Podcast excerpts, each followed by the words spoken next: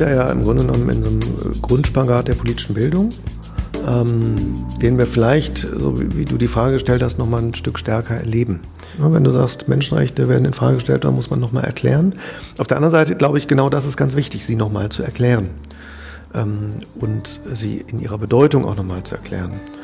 Ähm, und das nicht als was sehr theoretisches, was weit weg ist, sondern mit den ganz praktischen Fragen. Ähm, ich glaube, wichtig ist an der Stelle aber auch einfach ehrlich im Austausch zu sein. Das heißt, sich im Zweifelsfall auch wirklich zu streiten um die Dinge, um die es dann jeweils geht. Das ist vielleicht manchmal ein bisschen erschöpfend, ähm, aber gut. Vielleicht müssen wir da auch ähm, als Menschen, auch als Milieus gucken, wie ähm, äh, unterstützen wir uns auch gegenseitig und finden die Resilienz, immer wieder einfach den Mut zu finden, sagen, ja, aber das gehört dazu. Und Demokratie muss man nicht nur verteidigen vielleicht, sondern man muss auch erstmal sie begründen und Menschen dafür gewinnen, bevor man sie dann verteidigen kann. So. Und da, wo Menschen Anfragen daran haben, nochmal nachzufragen oder nochmal nachzugucken auch, ähm, was steckt da tatsächlich dahinter und welche Enttäuschungen erleben Menschen beispielsweise auch wo ist vielleicht auch unser Gemeinwesen insgesamt noch nicht so ideal organisiert. Hallo und herzlich willkommen zurück bei Herr Fechner zum Gespräch. Mein Name ist Marco Fechner und ich freue mich heute aus dem wunderschönen Bezirk Friedrichshain-Kreuzberg senden zu dürfen. Und zwar bin ich heute beim Verein Gesicht zeigen für ein weltoffenes Deutschland e.V. und mir gegenüber äh, sitzen Jan Krebs und Katrin Benzenberg. Hallo, schön, Hallo. dass ich da sein darf und schön, dass ihr da seid. Hallo. Ja, wir freuen uns auch. Wunderbar, dass wir da sein dürfen. Ähm, für die, die, die die Stimme von Jan schon mal vielleicht irgendwo gehört haben, ja, er war äh, neulich schon mal bei mir im, im, Podcast zu Gast gewesen, im Juni als stellvertretender Vorsitzender des Landeselternausschusses zusammen mit dem gesamten Vorstand. Ähm, darum soll es aber heute natürlich nicht gehen, sondern ähm, ja, heute geht's um euch, um euer Projekt. Sag mal ganz kurz erstmal, was, was ist euer Verein? Was ist äh, Gesicht zeigen, der Gesicht zeigen e.V.? Gesicht zeigen setzt sich seit 23 Jahren dafür ein, dass es weniger Diskriminierung, weniger Rassismus und Antisemitismus in unserer mhm. Gesellschaft gibt und dass wir gucken, wie können wir gut miteinander leben. Dafür machen wir Kampagnen, dafür machen wir Öffentlichkeitsarbeit, ähm, dafür treten wir auch mit unserem ganzen Herzen ein, mhm. sind ein großes Team ähm, haben eine ganze Reihe von unterschiedlichen Projekten, ähm, gehen viel raus, sind ähm, auch in den sozialen Medien unterwegs, machen Newsletter etc. Und wir machen aber auch eben ganz viele unterschiedliche Projekte der Bildungsarbeit. Und äh, die sind, glaube ich, heute der Schwerpunkt. Genau. Genau. Genau, heute soll es nämlich um euren außerschulischen Lernort gehen. Siebenmal Jung. Was ist Siebenmal Jung? Ja, Siebenmal Jung ist, ähm, ist ja ein bisschen ein Ort mit so einem eigenartigen Titel. Wir werden immer wieder danach gefragt, hat eine lange Geschichte. Damit man versteht, worum es geht, haben wir ihm einen Untertitel gegeben. Dein Trainingsplatz für Zusammenhalt und Respekt. Mhm. Das ist, worum es uns geht. Darüber in Austausch zu kommen, was bedeuten eigentlich Zusammenhalt und Respekt? Was steht dagegen? Diskriminierung, Ausgrenzung, Antisemitismus im Alltag. Das ist ja was, was ganz viele junge Menschen, SchülerInnen auch erleben. Mhm. Und deswegen machen wir an diesem außerschulischen Lernort Workshops mit SchülerInnen mhm. vor allen Dingen ähm, ja, aus allen Berliner Schularten, aus allen Jahrgängen, ab Jahrgang 5 aufwärts. Also ganz, ganz unterschiedliche Programme mit ganz verschiedenen Menschen an einem Ort, der speziell dafür geschaffen ist, der künstlerisch gestaltet ist und ähm, der Oberflächen hat, die im Grunde genommen an unser Alltagsleben erinnern. Mhm. Also da gehen wir in intensive Auseinandersetzungen, in ganz verschiedenen Workshops jeden Tag. Mhm. Genau, ich würde da vielleicht nochmal zu äh, ergänzen, was wirklich das Besondere ist an diesem außergewöhnlichen Lernort, ist, dass er wirklich auch für Jugendliche konzipiert ist ähm, Jan schon gesagt hat, ähm, er knüpft an die Alltagssituation an. Also es gibt einen Musikraum, es gibt einen Raum, ähm, ja, der sehr gemütlich ist, mit, mit Teppich ausgelegt.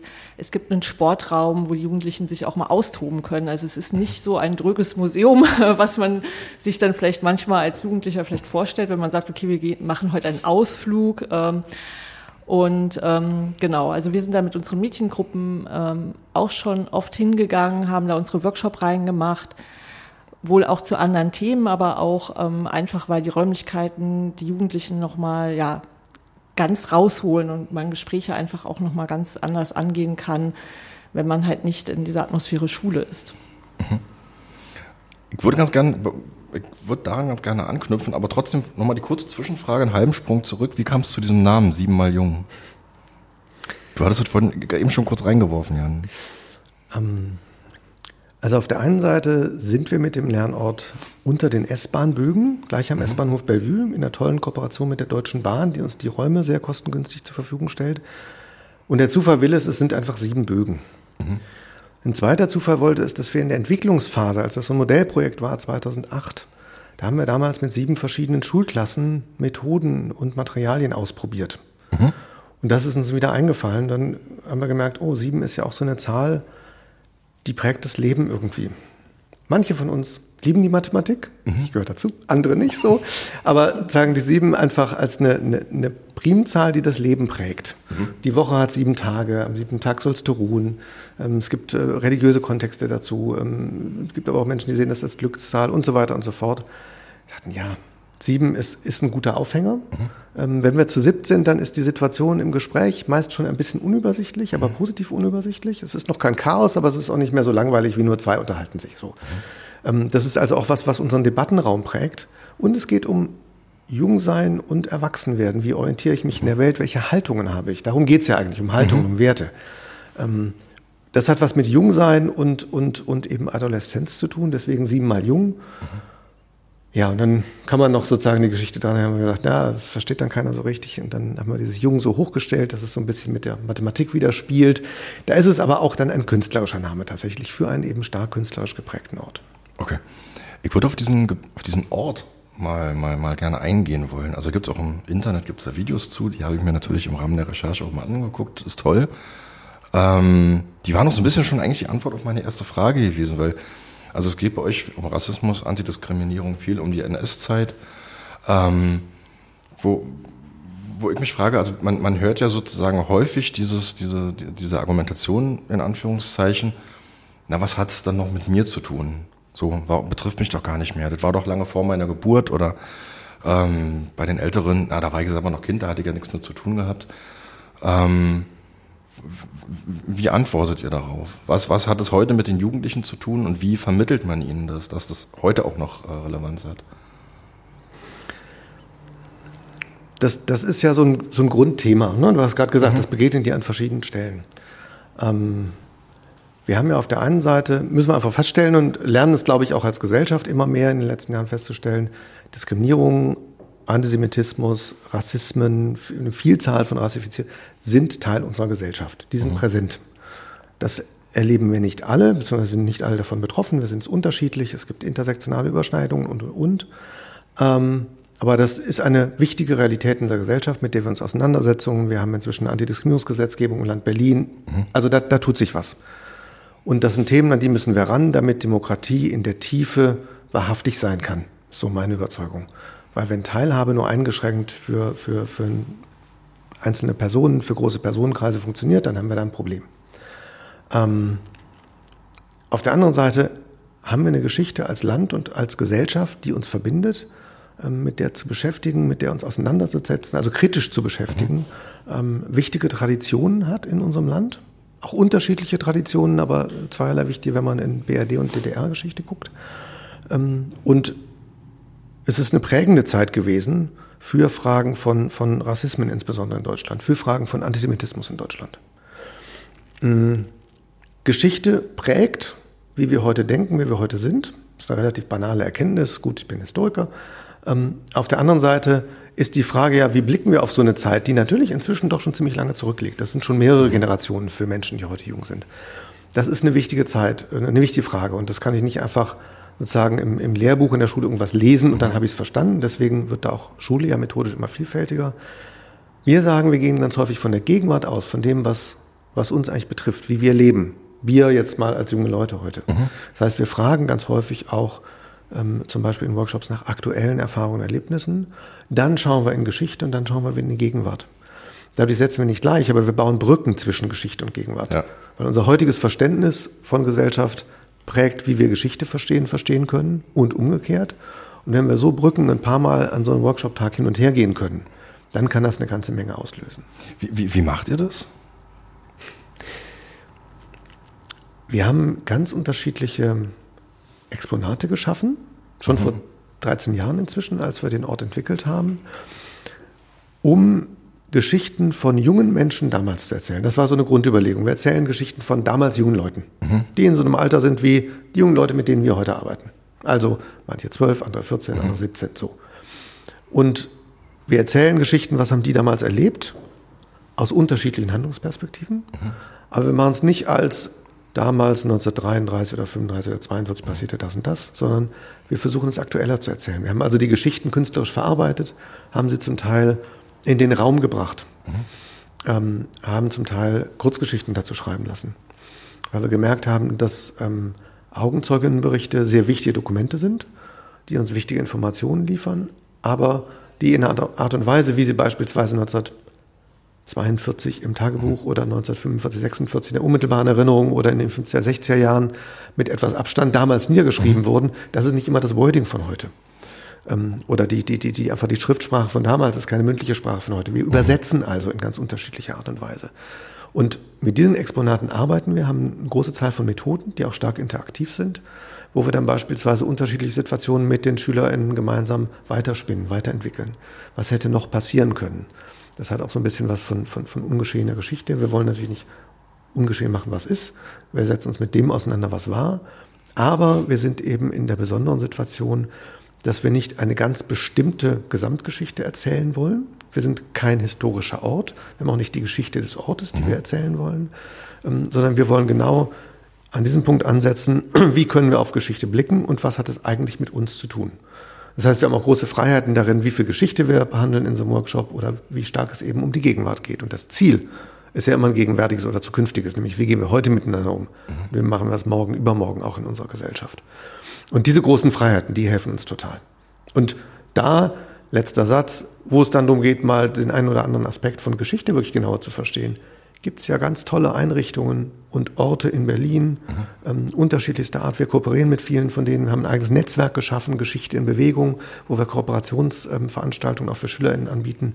Ähm, also genau das ist das, wo wir sagen, da müssen wir zum Glück nicht alles machen, sondern wir leisten einen Beitrag und wir leisten einen Beitrag, den wir eben als EV, als Gesicht zeigen für ein weltoffenes Deutschland am besten leisten können, weil das ist sozusagen die Idee, wo wir herkommen. Okay. Ähm, ich ich würde es ganz gerne vielleicht nochmal versuchen, ein bisschen konkreter zu machen. Du hast vorhin schon die Räume angesprochen. Ähm, da gibt es dieses verwüstete Jugendzimmer. Mhm. Vielleicht könnt ihr da was zu sagen? Ich mache an der Stelle nochmal weiter sozusagen, mhm. weil ich eben auch jeden Tag an dem Lernort bin. Ähm, so, ich, ich spiele es mal konkret. Ähm, zu uns kommt eine Schulklasse, ist angemeldet, das heißt, die mhm. kommen um 9 Uhr zu uns, ne, fährst um 8 bei der Schule los, je nachdem, wo du in Berlin bist, bist um 9 bei uns. Ähm, wir begrüßen die SchülerInnen und teilen dann meistens die Gruppen auf. Mhm. Also sagen wir eine Regelklasse in der Größe von ähm, 25, 27 SchülerInnen teilen wir in zwei Gruppen auf. Mhm. Wenn es eine ganz große Gymnasialklasse ist mit über 30 SchülerInnen, auch mal in drei Gruppen damit wir nicht so viele Menschen im Raum sind. Mhm. Damit überhaupt alle eine Chance haben, in Austausch zu kommen. Das ist ja, ehrlich gesagt, bei 25 Menschen schon schwierig. Und dann gehen wir beispielsweise ähm, in den Raum, wo dieses eine Exponat ist, was du angesprochen hast. Das ist der Raum mit dem, mit dem ähm, Thema, mit der, wir nennen es Oberfläche, mein Zimmer, mein Zuhause, Zuhause sein. Mhm. Ähm, und dann setzen wir uns zum Beispiel erstmal dort auf die Kissen Mhm. Wir haben da einen Teppichboden. Wir sagen erstmal, zieht eure Schuhe aus, wenn ihr mögt. Ihr habt ja Hausschuhe, so weiche Hausschuhe, setzen uns auf die Kissen. Und dann erzählen wir erstmal. Es soll heute um Diskriminierung gehen oder es soll um Rassismus gehen oder um Antisemitismus. Erstmal in Austausch kommen, was ist das eigentlich? Was denkt ihr? Nicht mhm. ich als Bildungsreferentin, Bildungsreferent erzähle euch das. Also wir haben eben einen Kreis von ähm, etwa 20 KollegInnen, die eben freiberuflich diese Arbeit machen. Ähm, dann ist bei jeder dieser Teilgruppen aus der Klasse ist eine Kollegin dabei. Und dann geht es erstmal um sie selbst. So. Mhm. Und da kommen wir erstmal in Austausch. Da werden Geschichten erzählt, da wird es auch persönlich. Und zu einem späteren Zeitpunkt in dem Workshop gehen wir dann zu diesem Exponat, was du angesprochen hast. Also ein, ein Teil von dem Raum ist abgeteilt. Es gibt zwei Fenster, man kann reinschauen in diesen Raum im Raum, mhm. aber man kann nicht reingehen. Und wir bitten die Schülerinnen häufig, schaut doch mal rein, guckt euch genau um, Nehmt euch ein bisschen Zeit, benutzt auch beide Fenster. Es gibt zwei Fenster, es gibt mhm. zwei Perspektiven. Schaut mal, was ihr seht. Und dann setzen wir uns wieder hin, ganz klassisch, in so einen Hockerkreis. Und dann fragen wir nach, was habt ihr denn gesehen? Beschreibt doch mal bitte. Mhm. Das heißt, wir machen im Grunde genommen so ein bisschen auch Sprachbildung an der Stelle, mhm. ohne dass es groß draufsteht. Einfach mal zu beschreiben, du hast es ja schon gesagt, das ist verwüstet. Man sieht ein Jugendzimmer, das ziemlich kaputt ist. Ähm, da ist der Tisch kaputtgeschlagen, da sind Sachen zum Teil unordentlich, da sind auch Plakate zerfetzt und von der Wand gerissen. Das Bett ist kurz und klein geschlagen und die, das, aus dem Plümo kommen die Daunen raus. Um es mhm. mal jetzt so hier zu beschreiben. Mhm. Wir können es ja gerade nicht sehen. Und ich beschreibe aber nur einen Ausschnitt. Und allein sowas zu beschreiben ist schon wichtig, was habe ich denn eigentlich gesehen? Und dann machen wir manchmal so eine, so eine Gedankenreise. Ähm, stellt euch mal vor, ihr kämt nach Hause in eurer Wohnung, wo ihr wohnt, oder die Unterkunft oder das Zimmer, das persönliche Zimmer, was der eine, die andere hat. Macht die Tür auf, kommt nach Hause, macht die Tür auf und das sieht da so aus. Was würde das in euch auslösen? Also wir sprechen über Gefühle. Mhm. Was würdet ihr denken? Was würdet ihr vielleicht machen? Das lässt sich jetzt hier schwer nachspielen. Mhm. Ähm, es ist ja auch individuell unterschiedlich, aber ich glaube, man versteht schon, es, es wird sehr persönlich. Weil da geht es ans Eingemachte. Ähm, also wenn das eigene Zimmer zerstört ist und man wirklich, ich mir vorstelle, es ist meins, mhm. es ist mein Zimmer, mein Wohnzimmer, es ist vielleicht das Bett, in dem ich schlafe und das ist kaputtgeschlagen von irgendjemand, ich weiß nicht, wer es war. Hm, ist nicht gut. Mhm. Und das spinnen wir ein Stück im Geiste miteinander weiter. Mhm. Und wir erleben immer wieder, dass das mit ganz vielen Gruppen und in ganz vielen Klassen tatsächlich auch geht. Mhm. Ähm, also wir haben immer wieder auch die Warnung bekommen, äh, Schülerinnen können sich nicht gut konzentrieren oder so, die Aufmerksamkeitsspannen sind gering. Keine Frage, das ist an ganz vielen Stellen auch so. Und auch wir merken, da verändert sich was über die Jahre nach der Pandemie. Aber dennoch, da ist oft, oft eine hohe Aufmerksamkeit da. Ähm, und dann, nach einer ganzen Weile, haben wir einen zweiten Schritt. Wir haben nämlich zwei wörtliche Zitate außen an der, an der Wand dieses Zimmers aufgeschrieben. Mhm. Und das sind tatsächlich historische Zitate.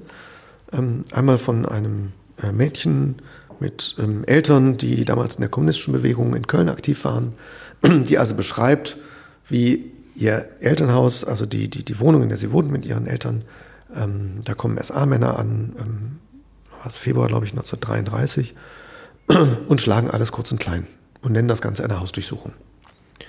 Und wir lesen so einen historischen Text. Oder wir lesen den anderen Text, wo Robert Goldman beschreibt, ähm, der also ähm, in der jüdischen Familie lebt in Frankfurt am Main und er beschreibt den Morgen des 10. November 1938, also mhm. quasi die Pogromnacht. Ähm, und er beschreibt etwas, was äußerlich relativ ähnlich ist, nur dass sie, wie er sagt, den Papi schon weggebracht hatten.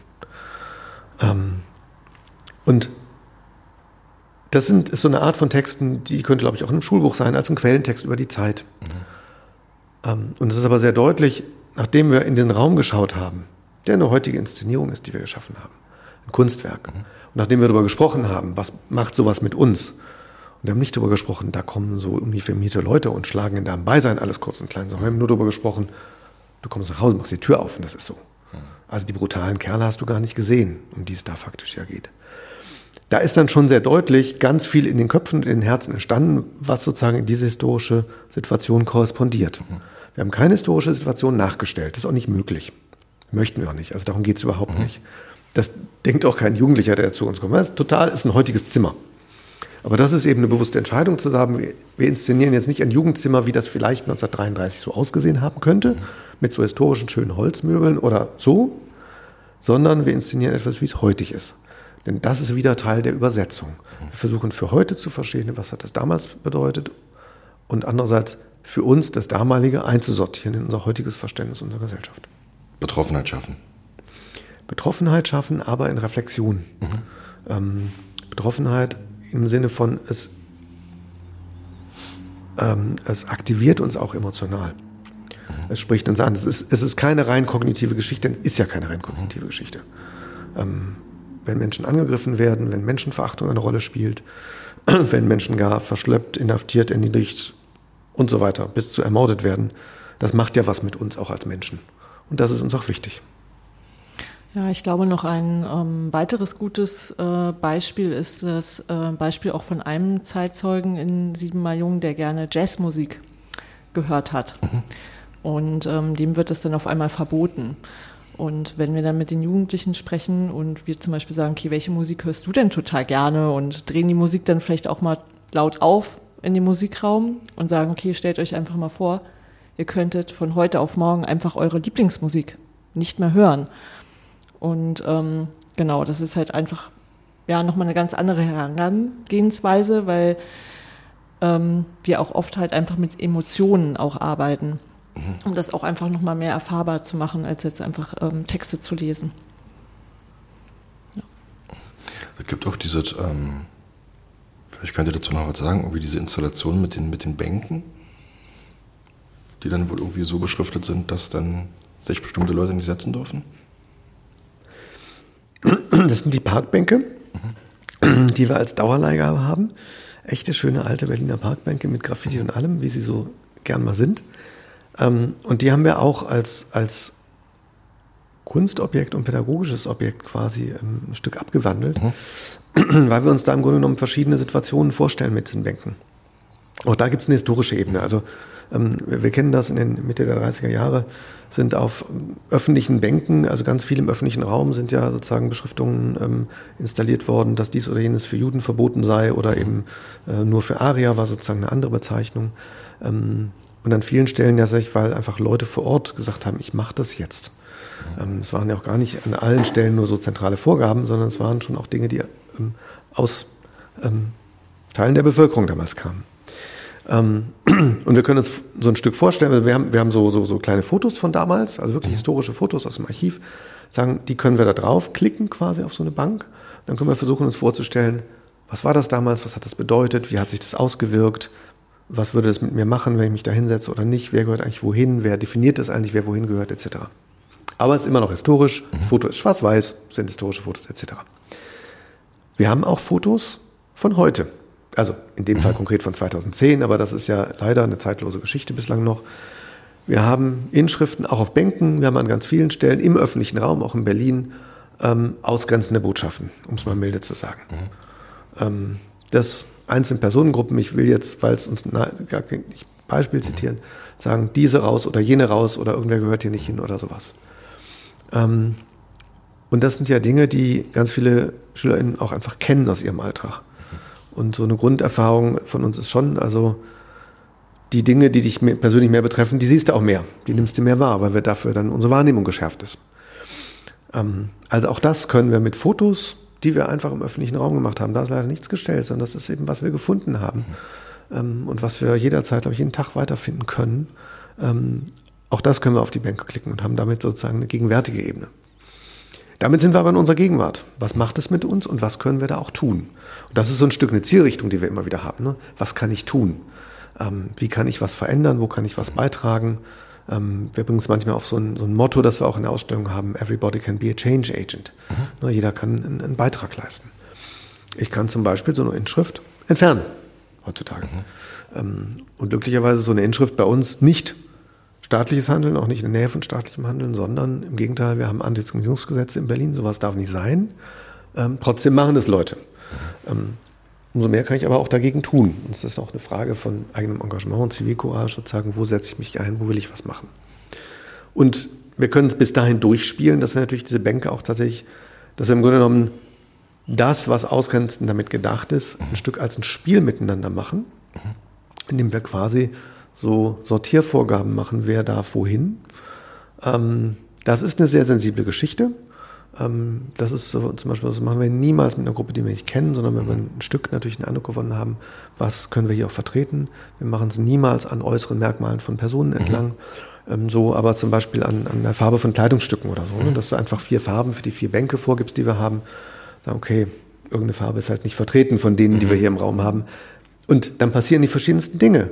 Weil Menschen machen genau, was angesagt wird, oder Menschen solidarisieren sich, oder Menschen sagen, so ein blödes Spiel mache ich nicht mit. Ähm, sozusagen, wie kommen sie eigentlich darauf, sowas hier mit uns zu. All das sind Reaktionen und genau damit umzugehen und das als Möglichkeit in den Gedankenraum zu mhm. bringen. Ne, man sagt so gerne aus der Komfortzone raus. Das ist genau so was, was wir an der Stelle machen, ähm, durchzuspielen. Und das haben wir eben an verschiedenen Stellen. Das Musikbeispiel, Katrin, was du genannt hattest, zeigt in eine ähnliche Richtung. Stellt euch mal vor, da würde jetzt eine ganze Musikrichtung verboten. Warum darf denn das nicht sein? Was haben wir denn für Gesetze? Wie ist denn das eigentlich? Was ist eigentlich die Rechtsordnung, die wir haben, die wir aber auch schützen müssen sagen, damit sie uns als demokratische Rechtsordnung erhalten bleibt. Das ist ja im Grunde genommen so ein, das ist ein sehr großer Bogen, das machen wir mhm. jetzt natürlich nicht mit jeder fünften Klasse. Ähm, aber das ist das, was drüber liegt und wo, worum es da geht, das auch ein Stück erlebbar zu machen. Wie verändert sich eure Arbeit im Moment? Also wir erleben ja im Moment, dass ich sag mal, Gewissheiten in Frage gestellt werden, die wir jahrzehntelang hatten. Also, dass wir gesagt haben, wir einigen uns auf, auf universelle Menschenrechte, die ja gerade massiv äh, angegriffen werden, sowohl von innen als auch von außen ähm, und aus verschiedensten Richtungen. Und ich für mich den Eindruck habe, dass man das wieder anfängt von vorne zu erklären, warum Menschenrechte universell sind beispielsweise. Wo ich lange das Gefühl hatte, eigentlich ist das zumindest so ein, so ein, ein sehr breiter Konsens, den man mal irgendwann erklären muss, aber nicht mehr rechtfertigen muss. So, und ich habe mir Momente das so ein bisschen aufgebrochen. Wie nehmt ihr denn das wahr? Und wie verändert das eure Arbeit vielleicht im Moment?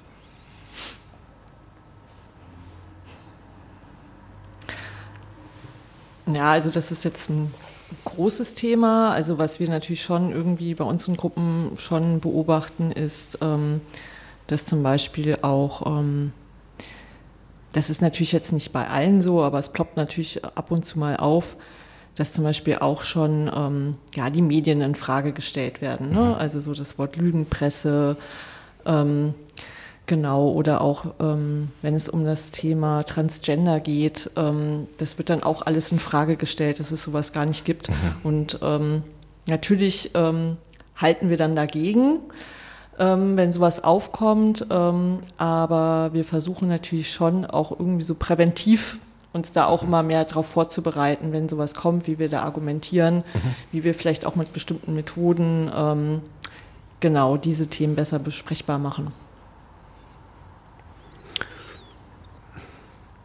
Wir sind da ja im Grunde genommen in so einem Grundspagat der politischen Bildung, mhm. ähm, den wir vielleicht, so wie, wie, du die Frage gestellt hast, nochmal ein Stück stärker erleben. Ähm, sagen, es ist, es ist ja sozusagen als politische Bildnerin ist ja auch unsere Aufgabe, auch Kontroversität nicht nur zuzulassen, sondern auch zu mhm. fördern. Mhm. Ähm, und, und Unterschiedlichkeit von Positionen auch klar zu machen. Ähm, auf der anderen Seite haben wir natürlich an verschiedenen Stellen auch eine klare Haltung als Gesicht zeigen für ein weltoffenes Deutschland, die wollen wir auch deutlich machen und ähm, mhm. ähm, äh, sagen, da gibt es sicher auch ähm, Grenzen dessen, was, ähm, was wir ertragen wollen und können. Mhm. Ne, wenn du sagst, Menschenrechte werden in Frage gestellt, dann muss man nochmal erklären. Auf der anderen Seite glaube ich, genau das ist ganz wichtig, sie nochmal zu erklären ähm, und sie in ihrer Bedeutung auch nochmal zu mhm. erklären. Mhm. und das nicht als was sehr theoretisches, was weit weg ist, sondern mit den ganz praktischen Fragen. Ähm, die, die, die, die äh, sagen und Gesellschaft verändert sich, du sagst so schön von innen und von außen. Ne? Wir leben in, leben in einer Zeit, wo wir Kriege haben, ähm, die wir uns in den Dimensionen und Größenordnungen ähm, ähm, in Europa und in der Nähe Europas nicht mehr erhofft hatten. auf der anderen Seite darf man sich natürlich auch nicht in die Tasche lügen. Wir haben auch in den letzten Jahrzehnten auch in Europa sehr, sehr hässliche kriegerische Auseinandersetzungen gehabt. Mhm. Wir haben auch andererseits innerhalb Deutschlands und in vielen europäischen Ländern ähm, ähm, ja grundsätzliche Anfragen an Demokratie, ähm, auch in der Parteienlandschaft, auch bei vielen Menschen. Ich glaube, wichtig ist an der Stelle aber auch einfach ehrlich im Austausch zu sein. Das heißt, sich im Zweifelsfall auch wirklich zu streiten um die Dinge, um die es dann jeweils geht. Und das ist jetzt schwer sozusagen so zusammenzufassen, weil da auch jede Debatte eine andere ist und die müssen wir halt führen.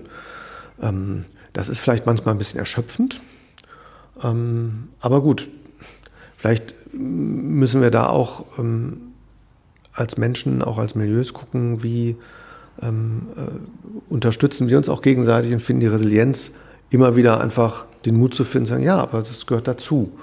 Ähm, und Demokratie muss man nicht nur verteidigen vielleicht, sondern man muss auch erstmal sie begründen und Menschen dafür gewinnen, bevor man sie dann verteidigen kann. So. Und da, wo Menschen Anfragen daran haben, nochmal nachzufragen oder nochmal nachzugucken auch, was steckt da tatsächlich dahinter und welche Enttäuschungen erleben Menschen beispielsweise auch. Wo ist vielleicht auch unser Gemeinwesen insgesamt noch nicht so ideal organisiert. Also gibt es ja vielleicht auch den einen oder anderen Punkt. Das können wir dann in so einem Workshop ne, oder auch in der Workshop-Reihe, wie ihr die macht, Katrin, ich glaube, das haben wir noch gar nicht so beschrieben. Das ist vielleicht auch nochmal wichtig. Ne? Ihr könnt da ja sehr viel näher ähm, rangehen in, in, in der Workshop-Reihe. Ähm, das können wir nicht alles auflösen, aber wir können und wollen jungen Menschen Mut machen, sich um die Belange zu kümmern, die ihnen da wichtig sind. Mhm. Äh, und natürlich insbesondere in der Hinsicht, die ähm, die Menschenwürde ins Zentrum stellt, und zwar von allen Menschen. Ja, ich glaube, was da auch nochmal wichtig ist, ist zu ergänzen, ähm, dass, ähm, wie du ja auch schon gesagt hast, man muss jetzt auch nicht immer sagen, okay, es ist alles total rosig aktuell und ja. ähm, unsere Demokratie funktioniert einfach einwandfrei, sondern wirklich auch nochmal die Räume zu öffnen und gerade halt auch ähm, dann zu hören, okay, was gibt es da für Kritik? Ne? Mhm. Also sei sie jetzt berechtigt oder seien es jetzt irgendwie Verschwörungsmythen, die geteilt werden, aber wichtig ist es überhaupt erstmal diese Räume zu öffnen und darüber zu sprechen. Weil sonst ist ja gerade dieses ähm, diese Problematik, was wir ja auch in unserer Gesellschaft erleben, dass jeder nur in seiner Bubble ist, ähm, aber kaum Möglichkeiten hat, auch nochmal da in den Austausch zu gehen, mhm. sich andere Argumente anzuhören. Das ist ja auch eine Art von Meinungsbildung. Und das versuchen wir natürlich ganz stark in unseren ähm, Workshops und Fortbildungen, die wir anbieten. Ja, und erfahren, bekommen da auch immer wirklich positives Feedback auch von den Jugendlichen, dass sie zum mhm. Beispiel sagen, ja, hier kann ich auch mal meine Meinung sagen und ähm, ich werde gehört. Und da, das ist aber, glaube ich, auch natürlich das Besondere. Ähm, und ich fand das so ganz schön mit dem Podcast. Hier geht es ja auch darum, wie wir unser Bildungssystem verbessern können und warum Bildung so viel mehr ist als Schulunterricht. Mhm. Und ähm, ja, ich glaube, ähm, wir haben da natürlich nochmal eine ganz andere Situation als in der Schule, weil wir ja nicht ähm, diese Hierarchien unbedingt haben, die es in der Schule gibt. Und ich glaube, das wird auch viel zu wenig mal offengelegt oder besprochen, ähm, weil wir natürlich nicht die Lehrkräfte sind, die am Ende Noten vergeben, ne? auch in so Diskussionen. Weil natürlich hat man dann vielleicht als Schüler oder Schülerin schon immer ne, sich überlegt, okay, sage ich jetzt das Richtige, äh, wie wird das bewertet? Mhm.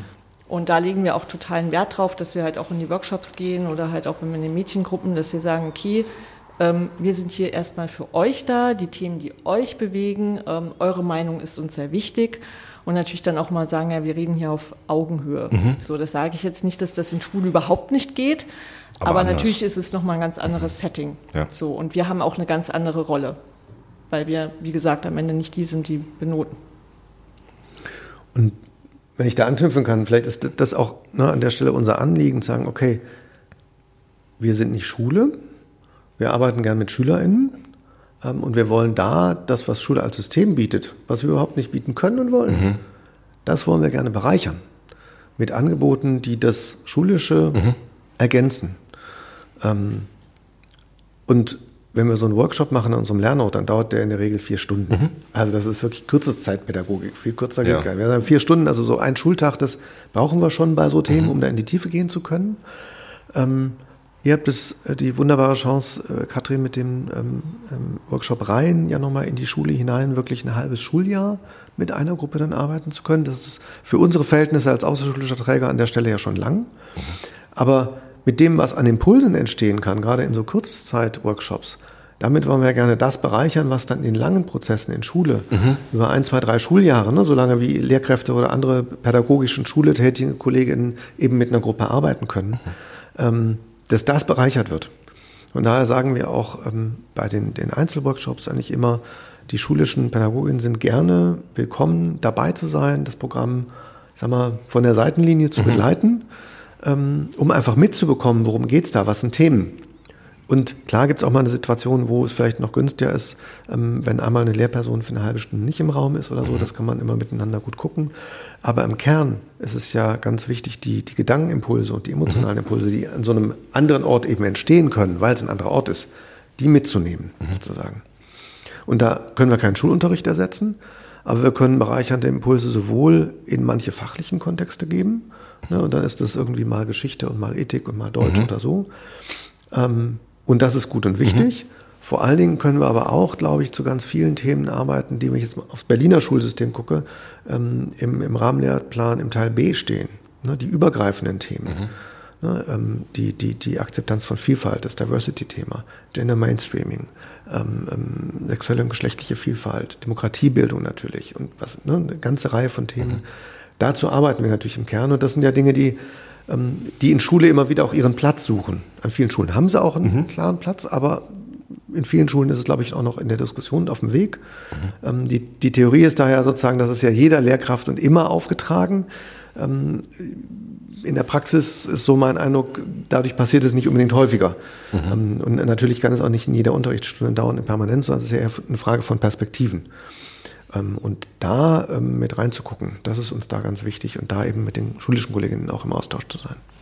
Ja, man muss da vielleicht auch fairer sagen, äh, fairerweise sagen, dass wir auch mit Kleingruppen arbeiten. Also wir mhm. arbeiten jetzt nie mit einer ganzen Schulklasse, sondern genau, in Siebenmal Jugend, glaube ich, sind teilnehmenden Zahl auch maximal 15. Pro Teilgruppe, genau, genau. ja. Genau, und ähm, ja, da wir halt bei uns in dem Projekt mit Mädchen arbeiten, dann sind es halt automatisch auch so 10 bis 15 Personen oft. Mhm. Und da kann man auch einfach ganz anders arbeiten, ist ja klar. Mhm. Also viele Lehrkräfte würden sich das ja wünschen, kleinere Gruppen. Genau, aber das muss man vielleicht nochmal dazu sagen. Aber ja, ich glaube, ja, mit größeren Gruppen wäre das auch so die Arbeit, die wir machen, gar nicht leistbar. Also wie gesagt, was ja, ne, wir gehen da wirklich, legen Wert auf Austausch, Diskussion, dass wirklich mhm. auch alle irgendwie zu Wort kommen und ähm, ja, auch auf diese emotionale Ebene. Und gerade auch wenn man ähm, viel versucht, auch mit Emotionen zu vermitteln, ähm, das ist natürlich dann auch manchmal nicht immer einfach. Also manchmal kommen dann vielleicht auch Emotionen auf, die muss man dann auch erstmal wieder einfangen. Da muss man auch für die Personen auch da sein. Und ähm, genau, deswegen wollte ich das einfach nochmal ergänzen. Da würde ich ganz gerne mal ein bisschen, ein bisschen tiefer reingehen in das Thema. Also wir hatten den Begriff Workshop-Reihe jetzt schon ein paar Mal mhm. gehabt ähm, im, im Rahmen der Unterhaltung. Ihr habt unter anderem eine Workshop-Reihe für muslimische Schülerinnen ähm, mit dem Titel Die Freiheit, die ich meine. Da bist du die Projektleiterin. Mhm. Ähm, magst du dazu mal ein bisschen was erzählen? Was, was ist das für eine Reihe? Worum geht es da? Ähm, ja, kann ich gerne machen. Ähm, genau, also unser Projekt ist in erster Linie ein Bildungs- und Empowerment-Projekt für mehrheitlich äh, muslimische Mädchen und Frauen. Ähm, genau, also wir arbeiten in Berlin mehrheit, also in Bezirken, wo mehrheitlich muslimische ähm, ähm, Menschen halt leben mhm. und auch zur Schule gehen, ähm, vor allem halt auch im, im Wedding und in Kreuzberg, manchmal auch in Neukölln. Und ähm, wir arbeiten nicht nur mit Schülerinnen, sondern wir arbeiten auch mit Stadtteilmüttern. Mhm. Genau, also vielleicht erkläre ich nochmal dazu kurz, was das, Stadtteil, was das Stadtteilmütterprogramm ist, wenn Gerne. es nicht das, vielleicht kennen das einige nicht genau, das ist ein ähm, Programm, das hat auch ähm, klein gestartet und ähm, wächst jetzt äh, fleißig weiter. Das ist für ähm, Mütter vor allem oder Frauen ähm, so zwischen 30 und 60, die, ähm, wie gesagt, Mütter sind, ähm, eine Migrationsgeschichte oft haben und auch wieder versuchen, in den ersten Arbeitsmarkt zu kommen. Und die sind äh, dann in diesem Stadtteilmütterprogramm und ähm, kriegen da verschiedene Kurse. Und das Ziel ist, dass sie später auch ähm, ja, andere Familien, ähm, vielleicht auch, ähm, die gerade neu nach Deutschland gekommen sind, begleiten, also zum mhm. Beispiel was Ämter angeht ja. oder auch Schule, genau. Und wir ähm, docken uns da so ein bisschen mit unserem Bildungsprogramm mhm. an und ähm, genau behandeln dort eigentlich auch ähm, ähnliche Themen wie in unserer Workshop-Reihe mit den Schülerinnen. Ähm, genau, da kann ich noch mal kurz auf die Themen eingehen. Also wenn das gewünscht ist. Ja. Ähm, genau, also, also unsere die, Themen. Ganz kurz, die Stadtteilmütter laufen über die Bezirke, ne? die werden über die Bezirke koordiniert. Genau, die Stadtteilmütter gibt es jetzt mittlerweile fast in jedem Bezirk. Mhm. Genau, und sind vom Berliner Senat äh, werden die finanziert. Genau, und ähm, wir kooperieren vor allem mit den Stadtteilmüttern in, ähm, in Moabit, in Neukölln und Kreuzberg. Mhm. Genau, und ähm, wie gesagt, wir haben da ähnliche Themen wie bei den Schülerinnen. Ähm, also es fängt halt an, eigentlich so bei Identitätsfindung und Kennenlernen. Ne? Wer bin ich eigentlich? Was ist mir wichtig?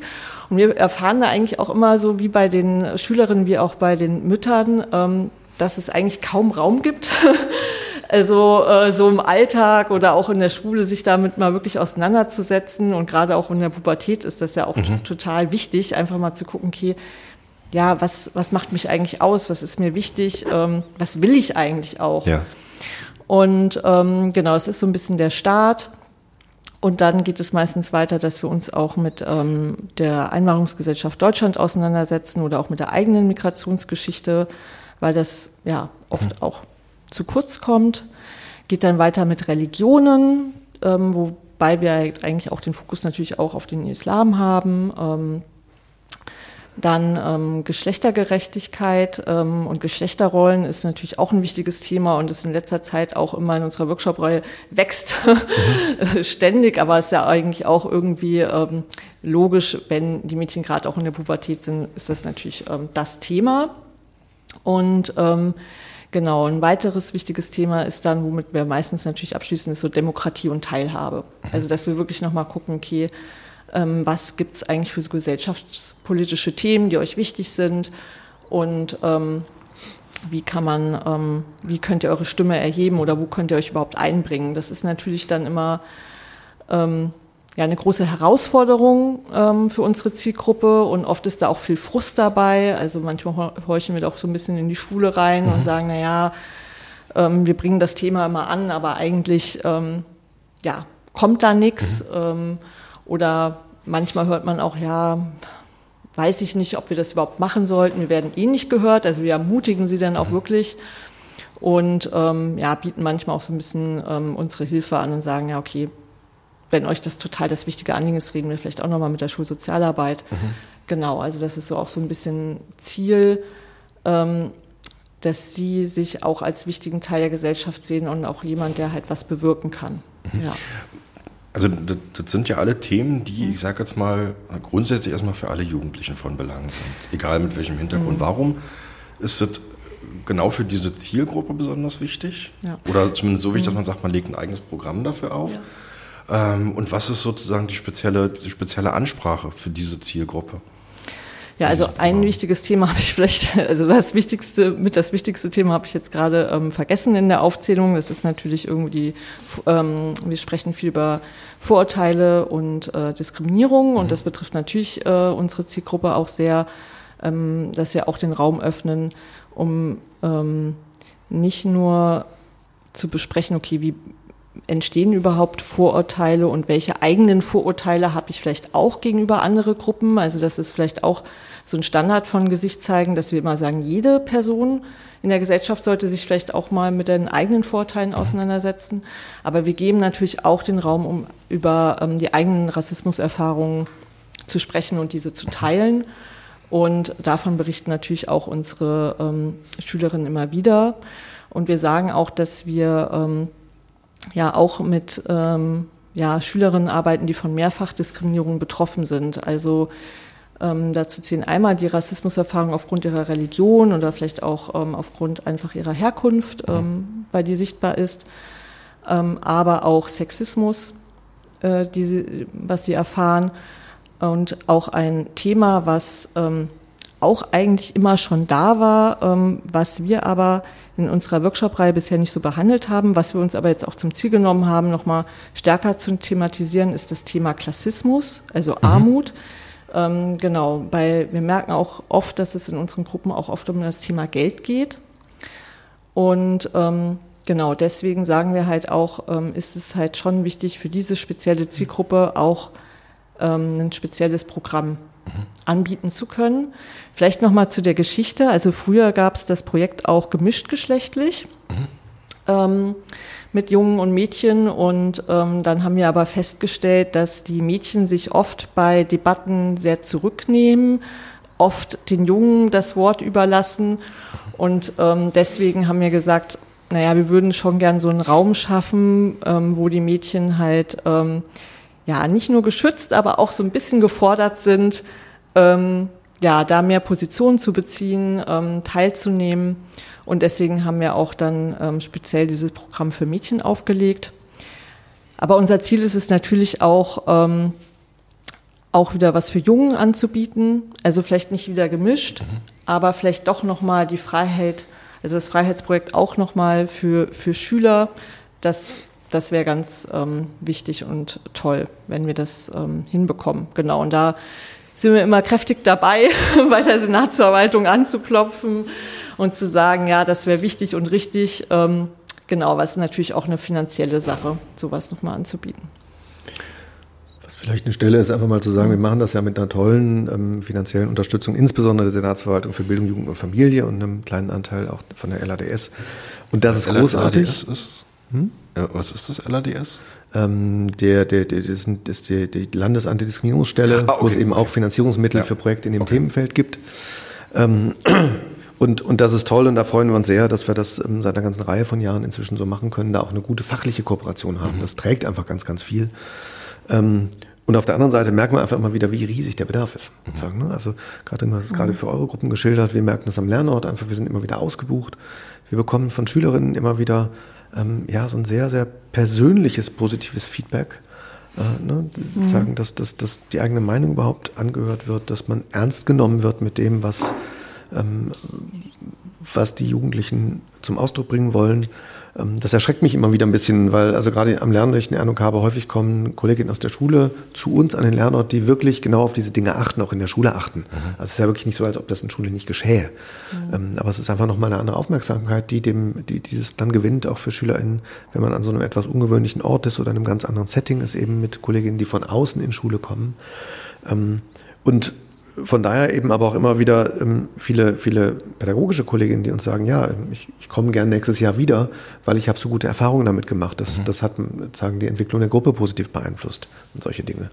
Und da merken wir einfach immer wieder, dass, dass wir halt sehr schnell ausgebucht sind. Mhm. Ganz einfach sozusagen. Ich würde noch mal ganz kurz nachhaken wollen, weil das vorhin den Begriff empowernd benutzt. Also mhm. wir empowern die Mädchen und Frauen. Wie macht ihr das? Also stelle ich mir vor, da kommt irgendwie eine Gruppe von jungen Mädchen äh, zu euch. Ähm, was, was, was sind deren, also sind die sich dieser, dieser, das ist kein, kein besserer Begriff ein, die, dieser Baustellen bewusst, die ihr bearbeiten wollt? Zum einen und zum anderen, was, was macht ihr dann mit denen? Ähm, genau, also dazu muss man natürlich sagen, irgendwie jede Gruppe ist anders. Mhm. Also ne, es gibt ja auch nicht die muslimischen Mädchen. Ähm, aber es ist natürlich schon so, dass wir halt jetzt auch durch die langen Jahre, die wir ähm, ja mit dieser Zielgruppe arbeiten, ja schon die Themen auch schon, ähm, ja, die immer wieder Thema waren. Und wir merken ja auch, ähm, interessiert das die Mädchen? Sagen sie, okay, das ist ein wichtiges Thema für mich oder nicht? Genau, wir machen manchmal auch am Anfang so eine kleine Bedarfsabfrage, also dass wir unsere Themen vorstellen und dann ähm, können die Mädchen ähm, auch nochmal wählen, okay, was, was interessiert mich besonders und was weniger.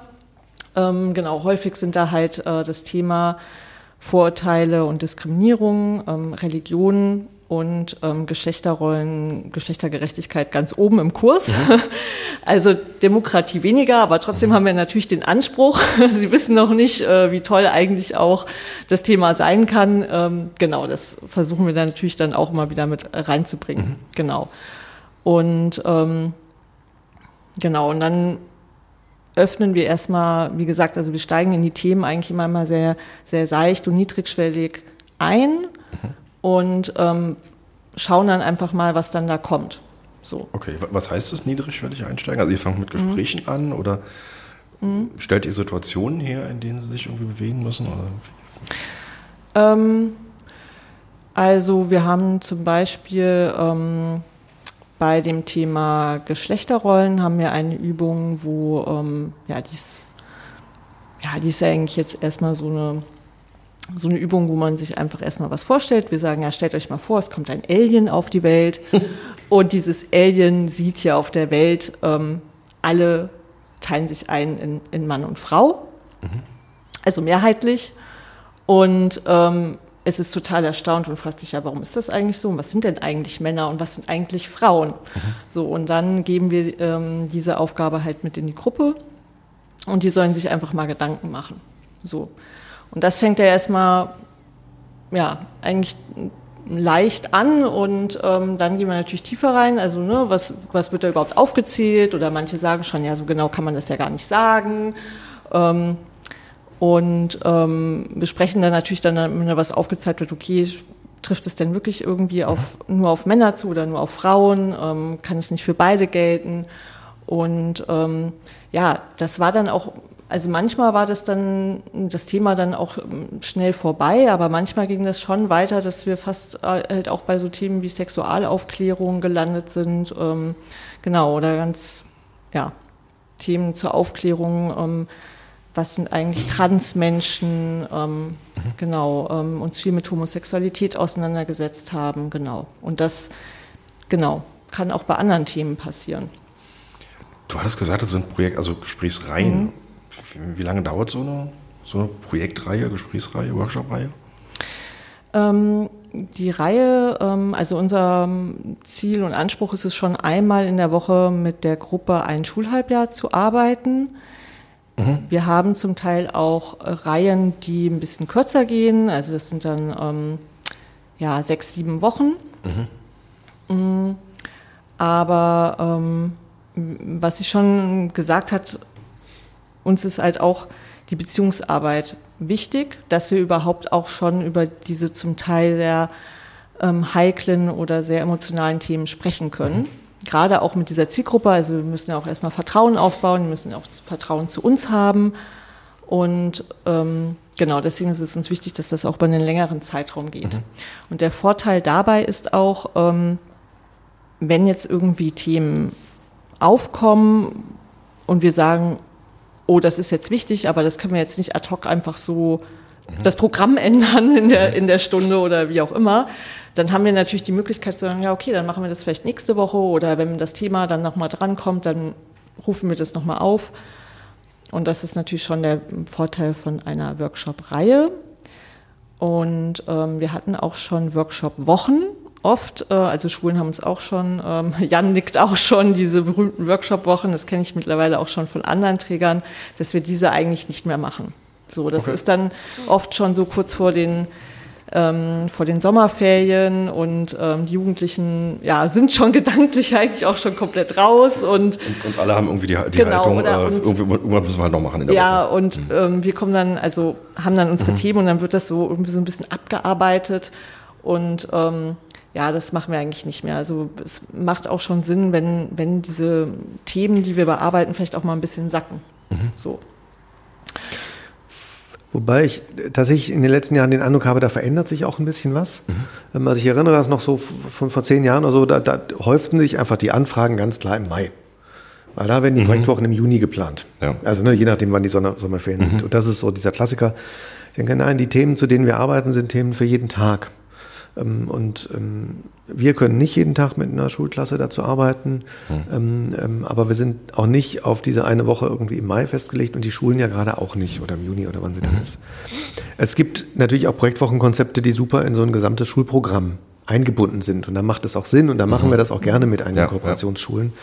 Ja. aber wenn es nur darum geht, sozusagen, dass ich einen Haken an das Thema machen kann, ähm, dann ist das Fragezeichen vielleicht ein anderes, sondern mhm. ähm, es sind Themen, die einfach, und so ist es ja auch in den Lehrplänen drin, das ist jetzt nicht unsere Erfindung, ja. sind grundlegende Themen für Zusammenleben und damit ähm, äh, ähm, auch für, für die Bildungsaufträge, die es gibt, ähm, ist auch im, im Paragraphen 1 des Schulgesetzes eigentlich ja sehr schön sozusagen als, als große Folie beschrieben. Ähm, von daher gucken wir immer, wo können wir einen besten Beitrag dazu leisten. Mhm. Genau. Ich möchte vielleicht auch noch mal kurz äh, zum Thema Workshop rein ergänzen, dass das wirklich schon ein langer, harter Kampf war, mhm. unsere Reihe an Schulen überhaupt zu etablieren. Ähm, genau, das fing halt oft damit an, dass wir das ähm, zum Teil auch im AG-Bereich angeboten haben, die freiwillig waren, mhm. die spät nachmittags stattgefunden haben an ja. Schule und ähm, das hat unsere Arbeit in, enorm erschwert. Ähm, weil die, weil die Schülerinnen und Schüler erschöpft waren. Dann genau, erschöpft mhm. oder natürlich, klar, ich bin, bin, kann doch so ein schönes Programm haben, aber ich bin halt auch jugendlich und wenn ich mhm. mir Freiräume nehmen kann und ich keine Noten bekomme ja, oder ja, es vielleicht ja. von den Schulen noch nicht so die Anwesenheit kontrolliert wird. Genau. Ähm, aber ähm, wir haben da jetzt schon gesehen, dass es ein Umdenken bei manchen Schulen gibt und mit denen kooperieren wir jetzt auch, ähm, die wirklich gesagt haben, wir sehen ähm, einfach, ihr seid total wertvoll für unsere Schülerinnen und wir wollen unbedingt, dass ihr an unserer Schule dieses Programm macht. Und ähm, wir haben dann gesagt, okay, ähm, wäre schön, wenn ihr uns da ein bisschen entgegenkommt. Und die haben das dann auch eingesehen und jetzt ist es mittlerweile so, dass ähm, Schulen uns ähm, vormittags ähm, ja, Zeit und Raum einräumen, mhm. damit wir ähm, unser Programm machen können. Und das ist natürlich schon, ähm, ja, ein ganz anderes Setting. Wie, wie funktioniert das? Also, also die Schule bucht euch, bezahlt euch die Schule dann auch oder werdet ihr von woanders finanziert? Für diese, für diese spezielle Buchung jetzt? Also die Workshop-Reihen sind ähm, also vollfinanziert, die sind kostenlos. Okay. Für die Schulen. Genau. Und das ist natürlich auch nochmal ein erhebliches ähm, Plus für die Schulen. Also mhm. ähm, jetzt nicht nur, weil sie nichts zahlen müssen, aber weil sie halt auch keinen Stress haben mit irgendeiner Abrechnung oder so. Und ähm, ja, ist vielleicht auch nicht mal so ein Problem ist, wenn vielleicht dann doch mal was von der Schule ausfällt, mhm. Wie das jetzt zum Beispiel ähm, bei Freiberuflerinnen werden. Die müssten ja dann, mhm. die wollen ja vielleicht trotzdem ihren Lohn. Ja. Genau, also ist schon, ähm, schon ein Vorteil. Und wie die Schulen das machen, die werden da jetzt kreativ. Also bei der einen Schule, ähm, es gibt eine, also Lernstunden, ähm, die uns jetzt quasi zur Verfügung gestellt wurden vormittags. Also die haben gesagt, okay, wir können unser Programm machen, aber wenn jetzt zum Beispiel eine Schülerin dabei ist, die wirklich irgendwie Stoff aufholen muss, dann wird die halt rausgenommen. Das war bis jetzt so nicht der Fall, aber wir können halt diese, diese Lernstunde jetzt mit unserem Programm füllen vormittags. Und ähm, die andere Schule hat ein ähm, komplett neues Konzept ähm, erprobt, ähm, wo wir am Vormittag finden Module statt und wir sind ein Modul davon. Mhm. Ähm, genau, und da wurde quasi extra auch vormittags was freigeräumt für diese Module. Was war das für ein, für ein Jahrgang? Das ist neunte Klasse. Neunte Klasse. Genau. Also wir arbeiten immer mit achte, neunte Klasse und ähm, das sind dann diese Workshop-Reihen, die so sieben Wochen mhm. gehen. Und dann kommt das nächste Modul quasi für den Jahrgang. Und ähm, ja, damit haben wir sehr gute Erfahrungen gemacht, aber merken auch immer noch, dass das eher instabil ist. Also wir werden sehr unterstützt von der Schulsozialarbeit vor Ort. Mhm. Die sind auch unsere ersten Ansprechpartnerinnen und ähm, ja, sind da auch sehr dahinterher, dass das weiter läuft. Aber wir merken dann doch schon immer an der einen oder anderen Ecke, dass ähm, es dann manchmal auch schon Widerstände gibt. Ja. Seitens der Lehrkräfte. Ja.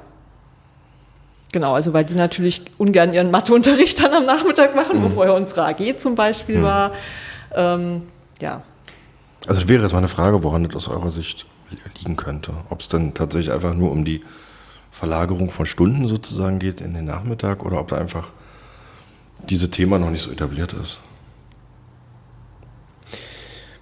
Mein Eindruck ist, im Grunde genommen muss man da Schule für Schule schauen, sozusagen. Es ist mhm. situativ immer wieder unterschiedlich. Schule ist ein sehr, sehr komplexes System und mhm. also wir haben, glaube ich, als, als Teams auch sehr viel gelernt über die ähm, ähm Chancen und Grenzen von Schulorganisationen. Also allein wie Rhythmusierung unterschiedlich mhm. gebaut sein kann. Ne? Was, was auch wenn du gebundenen Ganztag hast ja. beispielsweise, ja. was da die unterschiedlichsten Möglichkeiten sind.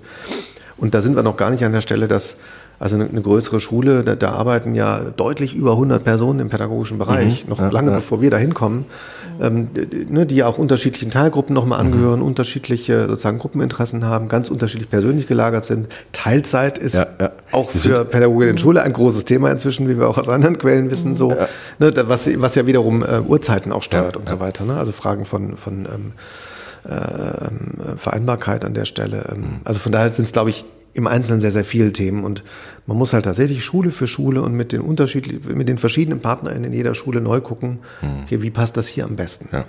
Das merken wir ähm, bei dem Workshop rein, merken wir auch an anderen Stellen, wo wir mit Schulen mhm. intensiver kooperieren. Ja.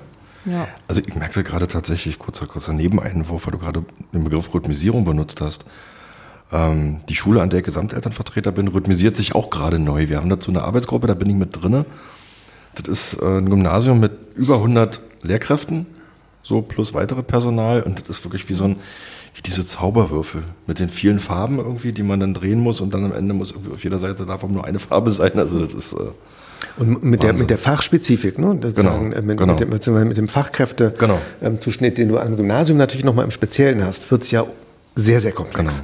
Genau. Ne, da sind wir ja ähm, auch sozusagen aus, aus, aus ähm, äh, grundsätzlichen Erwägungen eher im Bereich ISS und Gemeinschaftsschulen okay. bei dem Weiterführenden unterwegs. Ähm, weil wir Wo, eben. Woran liegt das? Ne? Das daran, oder? Jede Person ist unterschiedlich. Man muss jede Person mhm. neu angucken sozusagen. Okay.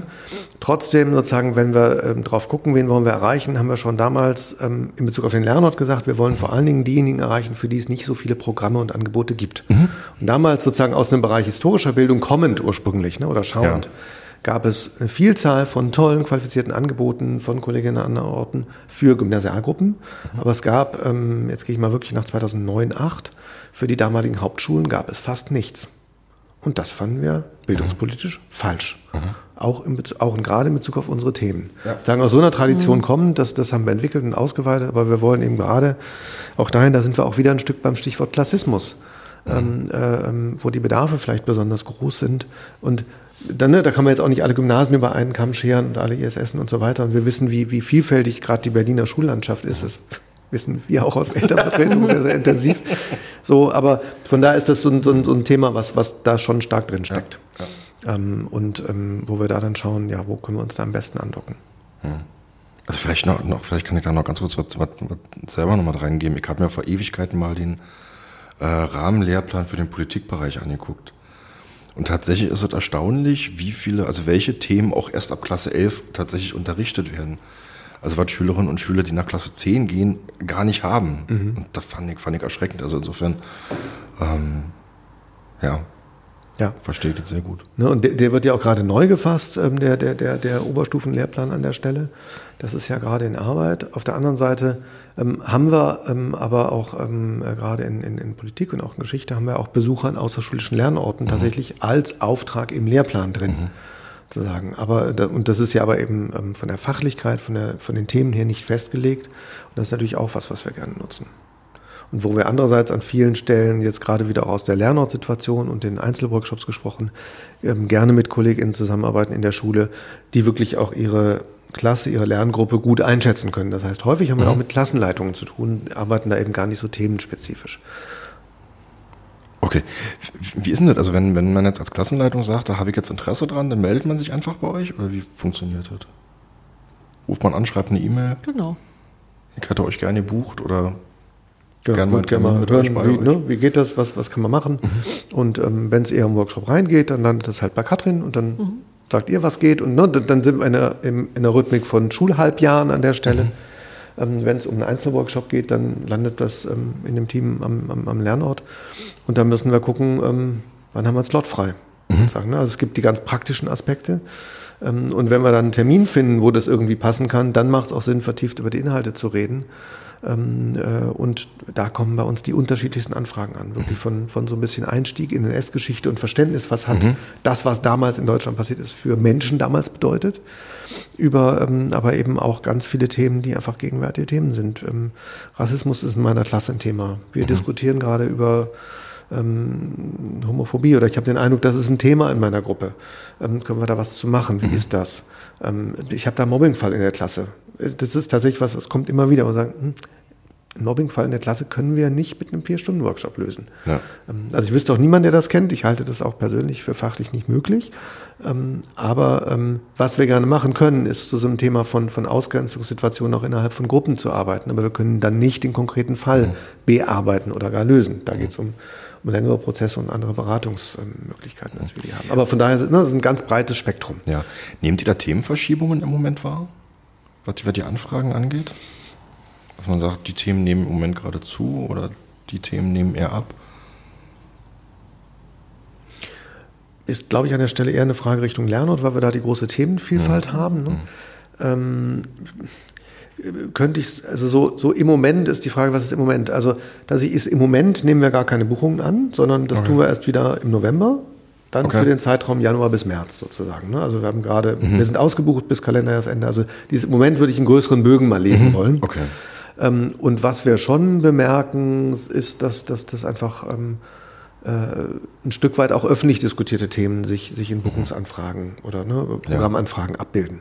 Also 2015, 16, 17 hatten wir nennenswert viele Anfragen zu so einem Thema wie ähm, Ankommen in Deutschland, Willkommen sein, Flucht. Wir haben es für uns Fliehen und mhm. Ankommen genannt, quasi mhm. als, als Themenschwerpunkt. Da haben wir auch einiges entwickelt gehabt. Ähm, fanden wir sehr wichtig. Ehrlich gesagt kommen immer noch sehr viele Menschen jeden Tag nach Deutschland und ähm, ist auch gerade, gerade wird es ja auch wieder ein großes öffentlich debattiertes Thema in den allerletzten Wochen.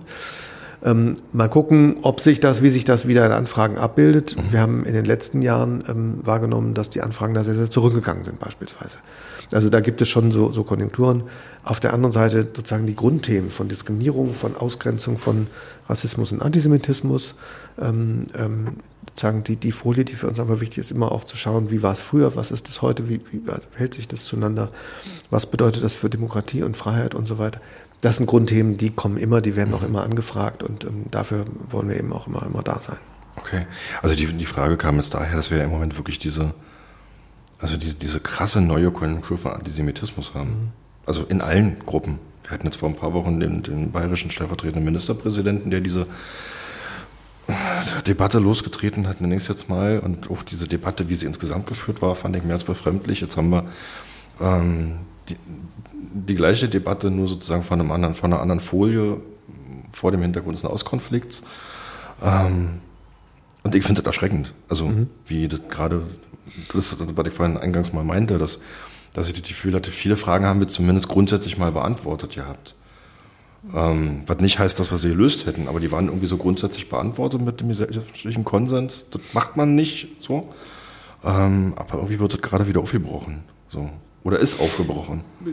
Ich würde sogar noch mal einen Schritt weitergehen, ne? wenn wir uns die, die Erkenntnisse aus der neuesten Mitte-Studie anschauen. Mhm. Da haben wir schwarz auf weiß aus, auf, auf, auf Basis repräsentativer Umfragen, äh, dass zum Teil die Zustimmungswerte erheblich gestiegen sind ähm, seit, seit der letzten Umfragerunde. Also da haben wir wirklich auch eine Verbreiterung von ähm, ähm, auch der Äußerung von Ansichten. Sagen, hm, Ansichten kannst du ja schwer messen, aber du kannst messen, was wird geäußert.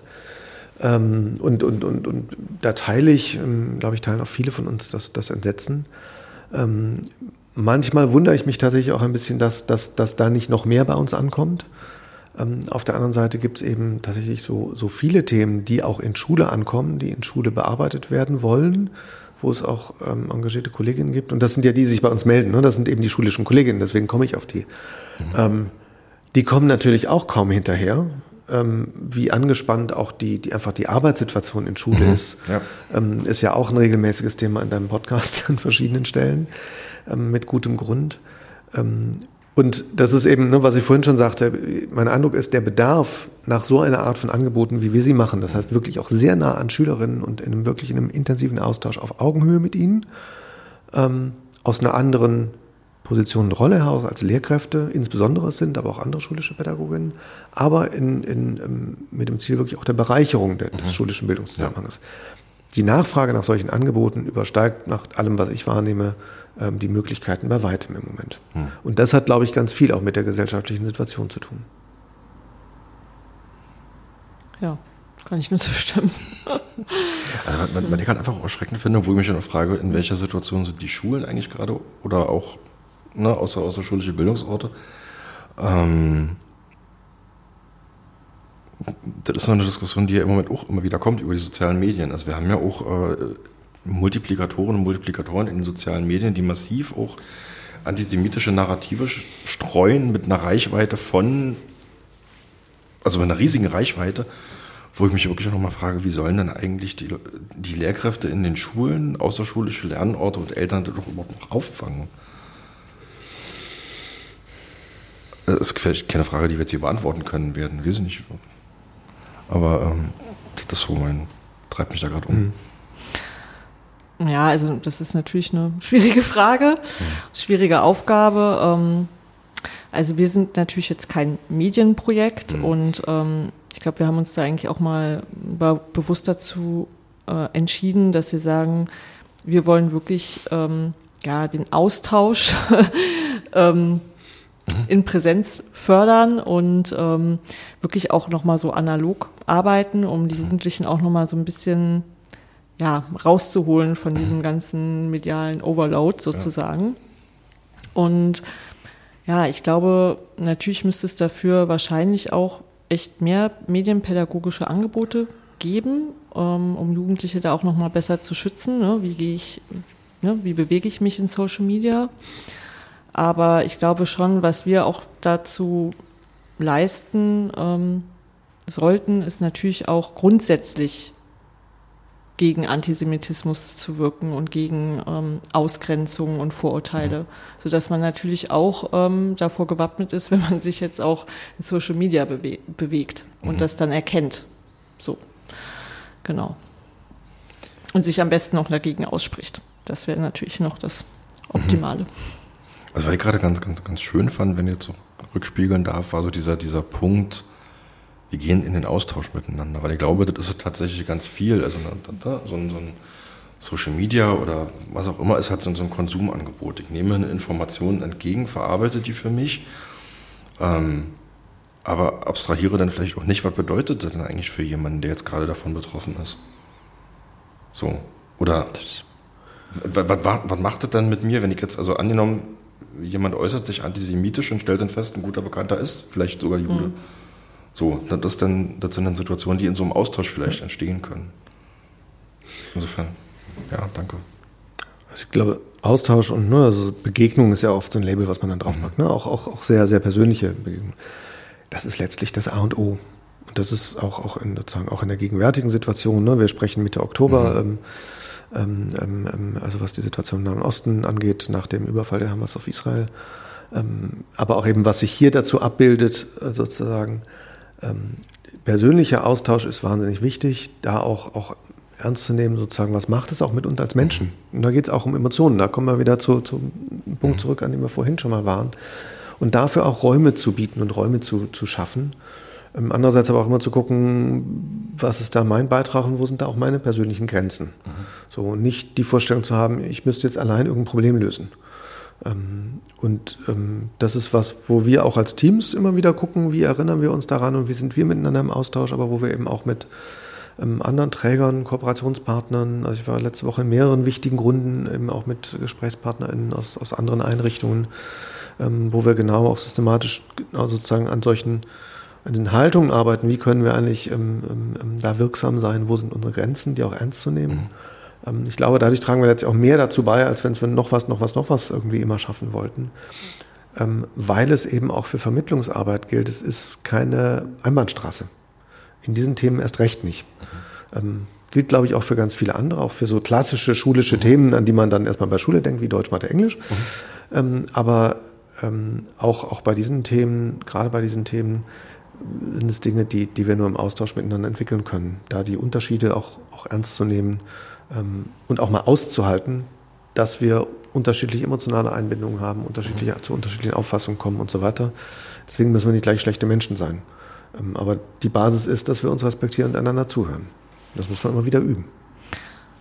Ja, ich würde da vielleicht auch gerne nochmal auf unsere Fortbildungen und Fachaustausche ähm, hinweisen, die wir auch für Lehrkräfte oder überhaupt Pädagoginnen anbieten weil wir auch merken, dieser Austausch und diese Diskussion, die den Jugendlichen fehlen, fehlen leider auch oft den Erwachsenen. Und gerade ähm, ja, an Schule, die ja einfach nur noch ähm, ja, damit eigentlich beschäftigt sind, den Betrieb am Laufen zu halten, ähm, merken wir auch immer wieder, dass ja, es hier auch unter den Lehrkräften einfach an, an Austausch und Diskussionen äh, fehlt. Also nicht, weil sie nicht wollen, aber mhm. natürlich ist Zeit und Raum knapp. Und ähm, ja, wir merken halt auch immer wieder, wie dankbar auch Schulen sind, ähm, wenn sie sich da mal die Zeit nehmen, mhm. ähm, dass wir das auch vielleicht in Kooperation mit anderen Trägern halt einfach mal anbieten. Ähm, oder ja, wir haben da auch verschiedene Moderationstools dazu entwickelt, auch wirklich nochmal mit Fallbeispielen ganz konkret zu arbeiten, mhm. auch mit äh, zu bestimmten Vorfällen an Schule, um dazu auch einfach mal in den Austausch zu kommen und einfach mal zu gucken, okay, welche Haltung habe ich eigentlich dazu, aber welche Haltung haben denn vielleicht auch meine Kolleginnen und vielleicht haben wir ganz andere Haltungen, mhm. aber irgendwie muss der Fall ja trotzdem bearbeitet ja. werden. Und ähm, ja, ich glaube, das, das müsste auch noch mal viel mehr ähm, gefördert werden und dafür mehr Raum gegeben werden. Ja. Und auch da merken wir immer wieder, gibt es ja Schulen, Schulleitungen, mhm. vor allen Dingen, die sich bei uns melden, sagen, hm, könnten Sie da vielleicht was machen? für eine Gruppe oder auch für einen Studientag einen Beitrag oder auch mal einen ganzen Studientag für die mhm. Schule auf die Beine stellen. Freuen wir uns immer sehr, machen wir sehr gerne, haben da eben auch, auch vieles entwickelt, haben im Entwickeln eben auch sehr stark gemerkt, auch da die kleinen Formate, die viel Austausch ermöglichen, die kleinen Runden, die sind ganz wichtig. Es gibt auch mal einen tollen großen Vortrag, nichts gegen einen tollen großen Vortrag, eine große Runde. So. Ähm, aber das ist letztlich nicht die Basis, sondern eigentlich ist, ist der Kern, wirklich auch in diesen Austausch zu kommen. Unterschiedlichkeit von Haltungen zu identifizieren, um dann daran arbeiten zu können. Was natürlich, wenn man ganz ehrlich ist, so ein bisschen einschließt, hm, zu so grundsätzlichen Haltungen, das ist mit einem Studientag nicht erledigt, mhm. sondern das ist ein größeres Thema. Ähm, aber umso mehr ist es ja gut, da mal ranzugehen, da auch entspannt zu sein, zu wissen, okay, das haben wir heute Abend nicht gelöst. Mhm. Aber vielleicht, wenn wir mehr Fragen haben oder wenn mehr von uns, mehr Personen unter uns Fragen haben, dann ist das auch ein sehr guter und wichtiger Ertrag. Und an den können wir anknüpfen, mit dem können wir weitermachen. Also da begleiten wir gerne auch Schulen, wenn es soweit die Kapazitäten eben reichen. Mhm. Das ist ein, guter, ich, ein gutes Schlusswort. Oder habe hab ich jetzt irgendwas vergessen? Möchtet ihr noch was, was sagen, was loswerden, was einstreuen, was euch noch wichtig wäre? Das ist jetzt der Raum für die Fragen, die ich nicht gestellt habe.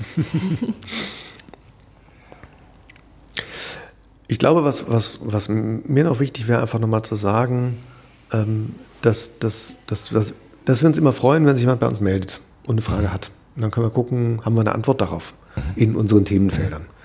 Ähm, wir haben auch ein paar Antworten, über die haben wir jetzt noch gar nicht geredet, weil sie entweder so offensichtlich auf unserer Website sind. Zum Beispiel, wir haben eine ganze Menge von Materialien, nicht nur für unsere ähm, eigenen Fortbildungen, hast mhm. du erwähnt, Katrin, sondern auch die wir rausgeben oder die es auch beim Belz Verlag gibt. Ähm, wir haben gerade ein großes neues ähm, Demokratie, mobiles Demokratielabor für Schulen, haben Kolleginnen entwickelt. Mhm. Da sind wir jetzt gerade in der Pilotphase und wollen gucken, wie man das nach und nach in die Schulen bekommt. Aber da kann man vielleicht anders mal drüber reden, wenn es ein bisschen weiter ist. Aber so in dem Sinne, wir machen da viel und freuen uns immer über Anfragen und reagieren so schnell wir es können und ähm, gucken dann, wie kann man gemeinsam was auf die Beine stellen. Vielleicht auch mit anderen Trägern gemeinsam, mhm. wir auch gerne immer wieder. Okay. Ja. Ich werde also den Kontakt verlinken. Ja, also ich kann mich da nur anschließen. Also wir gehen gerne in Austausch mit unseren Gruppen, aber auch gerne mit den, in den Austausch mit den Zuhörern und Zuhörerinnen. Ähm, Genau, es müssen ja nicht immer gleich Kooperationen sein, aber man, wir tauschen uns auch immer gerne inhaltlich aus. Ähm, genau, also wenn da noch irgendwelche Fragen sind oder irgendwie ja, Bedarf ist, dann immer gerne her damit. Vielen Dank. Danke dir. Danke, dass ihr euch die Zeit genommen habt. Danke für die Antworten, für die Informationen. Alles Gute weiterhin und ähm, Liebe Zuhörerinnen und Zuhörer, vielen Dank ähm, fürs Dabeisein, fürs Wiedereinschalten und ähm, gerne bis zum nächsten Mal. Auf Wiederhören.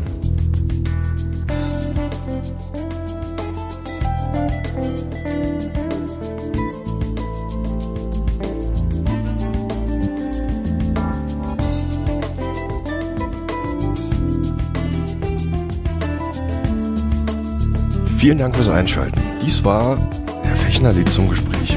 Ich lade mir in diesem Podcast regelmäßig Menschen, die mit den Themen Bildung und Kultur zu tun haben, zum Gespräch ein, um herauszufinden, wer sie sind, was sie tun und was ihre Motivation ist. Alle weiteren Episoden dieses Podcasts finden sich unter markofechner.de und auf gängigen Podcast-Plattformen. Die Musik für diesen Podcast stammt von frametracks.de. Vielen Dank.